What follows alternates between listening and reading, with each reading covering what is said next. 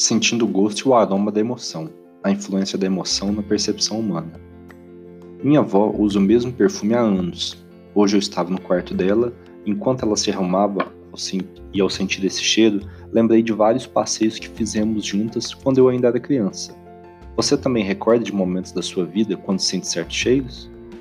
Esse fenômeno é conhecido como efeito Proust, em referência ao escritor francês Marcel Proust, que escreveu sobre como o cheiro de madalenas molhadas no chá o lembravam detalhadamente da casa da sua tia.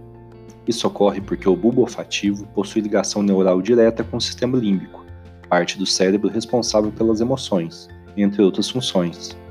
A associação momento, de momentos e odores ocorre, na maioria das vezes, inconscientemente e, além disso, o cheiro não precisa ser de, fonte, de forte intensidade.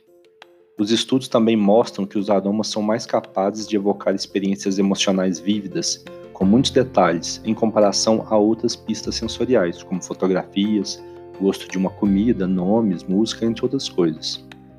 Hears e colaboradores, ao longo de muitos anos, desenvolveram diversos estudos sobre essa conexão, mostrando que ela é muito poderosa e capaz de resistir ao tempo. Outro fenômeno que demonstra a associação da memória emocional com a percepção humana foi demonstrado por Samuel, Samuel McClure e colaboradores em 2004 no Texas. Eles realizaram um experimento no qual ofereceram aos participantes refrigerantes diferentes, Coca-Cola ou Pepsi. Esse estímulo, esses estímulos são basicamente compostos pelos mesmos ingredientes e estavam incluídos na cultura dos sujeitos, mas, mesmo assim, eram alvos de fortes preferências subjetivas e individuais dos participantes. Os 67 participantes foram separados em quatro grupos. Para todos eles, no início do experimento, era feita a pergunta: qual bebida você prefere consumir, Coca-Cola ou Pepsi? Ou não há preferência? Os participantes dos grupos 1 e 2 beberam amostras desses dois refrigerantes não identificados, em 3 ou 15 tentativas, respectivamente. Já para os participantes dos grupos 3, do, dos grupos 3 foram apresentados um copo identificado de Coca-Cola e um não identificado também desse refrigerante. O mesmo foi feito para os do grupo 4, porém com a Pepsi. Durante todo o experimento, as garrafas dos refrigerantes estavam expostas no local de coleta dos dados. Em cada tentativa, o participante experimentava a mesma quantidade de líquido das duas amostras e respondia por qual ele tinha preferência. Durante a ressonância magnética funcional, os participantes foram instruídos a olhar para um ponto em uma tela enquanto bebiam a amostra de refrigerante. Nessa tela foram apresentados estímulos. Para os grupos 1 e 2, os estímulos eram um círculo vermelho ou um círculo amarelo, os quais foram associados à Coca-Cola ou à Pepsi, randomicamente entre os participantes. Para os grupos 3 e 4, eram apresentados uma imagem de lata de Coca-Cola ou de Pepsi em um círculo amarelo ou vermelho para uma amostra randomizada entre os sujeitos. Não foram encontradas diferenças significativas dependendo se havia ou não conhecimento da marca no caso da Pepsi, já no caso da Coca-Cola, houve forte influência do conhecimento da marca. Os participantes preferiram muito mais a Coca-Cola identificada do que a não identificada, no caso do grupo 3, e também mais do que a Pepsi, no caso dos grupos 1 e 2. Com relação aos estudos dos exames de imagem, os efeitos da exibição das latas dos refrigerantes foram observados.